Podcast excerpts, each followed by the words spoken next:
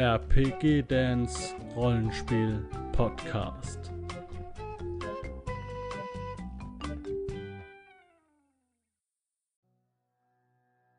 Herzlich willkommen hier zu einem neuen Midgard-Video. Ich begrüße dich ähm, zu meiner Abenteurervorstellung oder Abenteurerklassenvorstellung. Ähm, heute schauen wir uns einen der drei, ja, du hörst richtig, drei Priesterklassen an. Bei Midgard gibt es, bei Midgard 5 gibt es drei verschiedene Priesterklassen. Im Kodex gibt es nur zwei.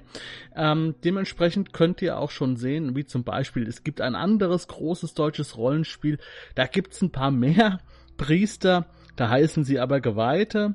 Und bei Midgard gibt es nur drei, äh, die sich in ihrer Ausrichtung unterscheiden ein wenig. Und der Rest, den man dann auch noch mit dem Spielleiter verhandeln kann und sollte, ähm, der wird dann über die Religion, wo er herkommt und so weiter gemacht, über die Hintergrundgeschichte und so.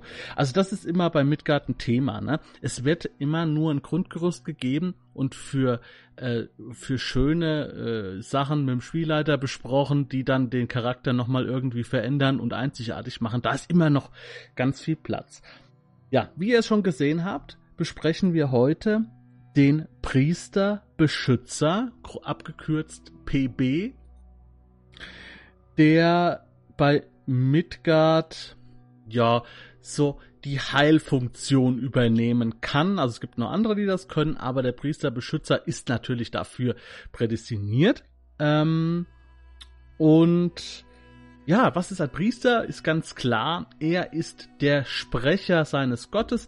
Der Ordenskrieger ist das Schwert seines Gottes. Und der Priester, der ist der mentale, der spirituelle Führer einer Gemeinde, einer, einer Gruppe ähm, und äh, hilft natürlich dann auch im Sinne des Gottes dann, ne?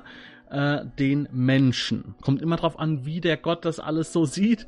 Ähm, dementsprechend, ja, kommt es halt drauf an, ne? was der Glaube sagt, wer überhaupt zu schützen ist und so weiter. Das müsst ihr dann in eurem, ähm, ja, müsst ihr dann mit der Welt zusammen ausbaldowern, also mit dem Buch Midgard die Welt. Da könnt ihr das dann herausfinden, wie, wie ein Priester das auslegt, ne? Weil, es, wie gesagt, Midgard ist jetzt es sind ja Abenteurer, es sind keine Helden. Ne? Es, es gibt auch bestimmt graue oder böse oder hinterlistige Priester, die ja, nur alles tun, um sich selbst der Nächste zu sein. Ne? Wie man das macht, ne? das kann man sich selbst äh, ein wenig aneignen. Ja, aber in der Regel ist der Priester in einer Gruppe der spirituelle Führer, der natürlich auch versucht zu missionieren, der versucht ähm, die Gruppe auch zu stärken mit einem freundlichen Wort und zusammenhält und jetzt der Priesterbeschützer natürlich auch die Gruppe vor Schaden zu wahren, vor dem Bösen. Uh, schaut mal, da unten ist ein Fehler. Lassen wir so drin. Habe ich ja einmal vergessen nachzugucken vorher, dann ist der Fehler drin. Aber nicht schlimm. Die Anforderungen, um einen Priester zu spielen, sind für mich Mittel. Ne? Wenn man sagt, ich möchte als, äh, als Spieler das machen. Man braucht schon so ein bisschen Ahnung äh, von den Wundertaten, die er machen kann. Man braucht Ahnung von dem Glauben ein wenig. Ja, also da muss man sich schon ein bisschen belesen und äh, vielleicht auch ein bisschen Ahnung haben von ähm, ja, vom, vom bisschen reden, ein bisschen fromm und äh, ähm, ja, einfach dieses, dieser typische Sprech, der in Kirchen stattfindet. Allerdings muss man ja auch sehen, dass die Abenteurer ja meistens so äh, Anfang 20 sind, wenn sie auf Abenteuer ausziehen. Also ist es jetzt auch nicht so schlimm, wenn ein Priester mal nicht zur Rede gewandt ist und das erst lernt, ne, so in seiner Zeit. Ne? Aber für mich sind ja religiöse Themen ähm, im Rollenspiel, weil ich selbst nicht gläubig bin, immer schwieriger. Deswegen habe ich den wahrscheinlich auch als Mittel eingeschätzt, obwohl er äh, von der Ausrichtung her wahrscheinlich eher leicht ist, ne? weil man sagt, ja, man weiß genau, was man zu tun hat oder was so seine Aufgabenfelder sein können. Man kann das ganz gut einschätzen. Ne? Es ist jetzt nicht so, dass man äh, überhaupt nicht weiß, wo vorne und hinten ist.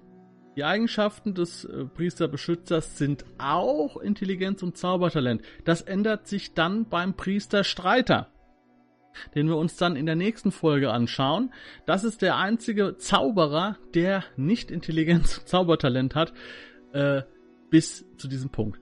Ach so, bevor ich es vergesse. Ich habe gesagt, beim Midgard gibt es drei verschiedene Priestertypen. Das ist einmal der Priesterbeschützer, dann der Priesterstreiter und der Priester Chaos.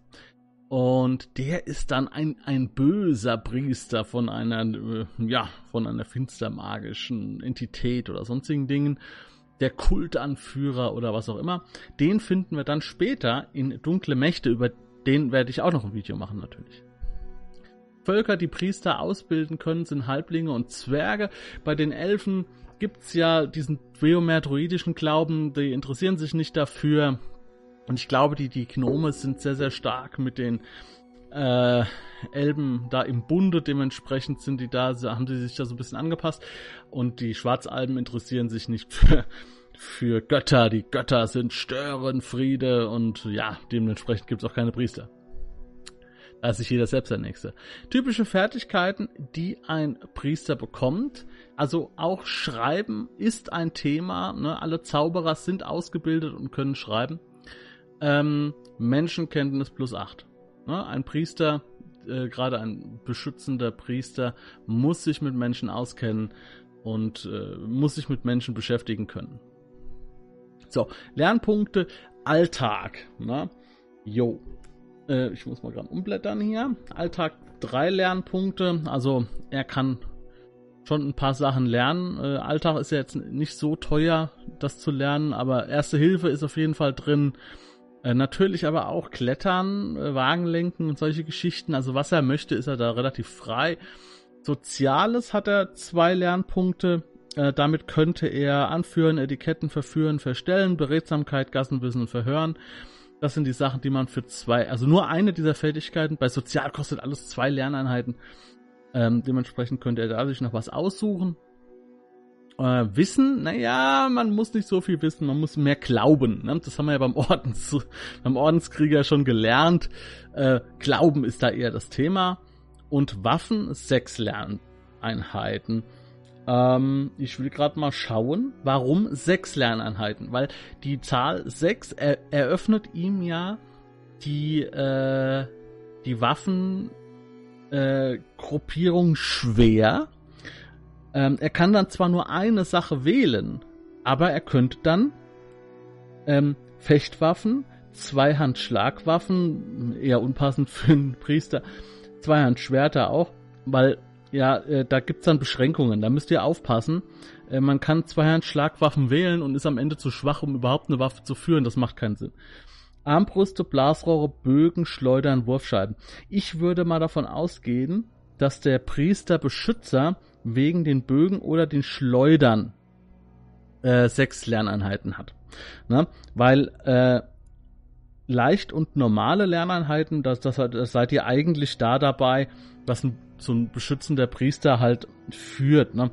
Äh, Stichwaffen, also das ist eher so ein Dolch, ähm, so ein Dolchkämpfer ähm, oder ein Zauberstab. Er kann auch Einhandschlagwaffen, also so ein Knüppel oder ähm, oder ja, Einhandschwerter. Also er kann auch mit dem Schwert kämpfen, da ist es jetzt nicht so das Thema. Lernfokus. Auf jeden Fall hat der Heilen von Wunden dabei. Das ist ein sehr guter Heilzauber. Und ähm, den bekommt er natürlich auch schon direkt von Anfang an. Und sein Fokus liegt in, im Lernschemata auf Soziale. Ne, die kann er für 10 lernen ähm, Alltag für 20 und äh, Wissen auch für 20. Da kann er ganz gut nochmal nachlegen. Aber der Rest kostet 30 oder 40 Erfahrungspunkte. Und natürlich die Sachen, die böse sind, äh, aus seiner Sicht, ne? Wie ähm, Kampf oder Unterwelt oder Waffen, die sind für ihn sehr, sehr teuer. Ne? Da bezahlt er 40. Ja. Ach so, ja, mein Fazit habe ich schon eingeblendet, aber wir sind noch gar nicht bei meinem Fazit. Äh, wir gucken uns ja die Zauber an. Da muss ich hier nochmal vorherige Folie machen. fünf, ja, das ist zum Glück ist es jetzt nochmal hier einzeln äh, eingeblendet. Er bekommt äh, fünf Zauber für die Lerngruppe Wundertaten. Leute, sagt doch was. Da war, da war ich doch gerade wieder viel zu schnell. Bei den Wundertaten hat er die gleichen Lernliste wie der Ordenskrieger. Er kann Bannen von Dunkelheit lernen, er kann Arm der Götter lernen, äh, Erkennen von Besessenheit, Segnen, Wagemut, das sind alles so schützende Sachen.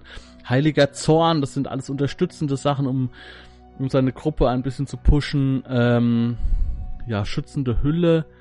Ja, also er kann viele Erkennen von Aura, göttlicher Schutz vor dem Bösen. Also er kann sich natürlich vor dem Bösen schützen, er kann seine Gruppe stärken, er kann auch sich stärken. Ähm, und ja, dementsprechend hat er da eine, eine ganz gute Auswahl. Und wenn ich jetzt hier zum Lernschemata komme, dann sehe ich, dass der Priesterbeschützer auch, ähm, dass der alles auch lernen kann. Ne? Ähm, fast alles. Er kann er kann Beherrschungszauber lernen, bewegen, erkennen, erschaffen, formen, verändern, sogar zerstören kann er lernen und Wunder. Also er ist sehr breit aufgestellt, hat dafür äh, sehr hohe Kosten, ja, höhere als äh, ne, ähnlich hohe wie der Druide.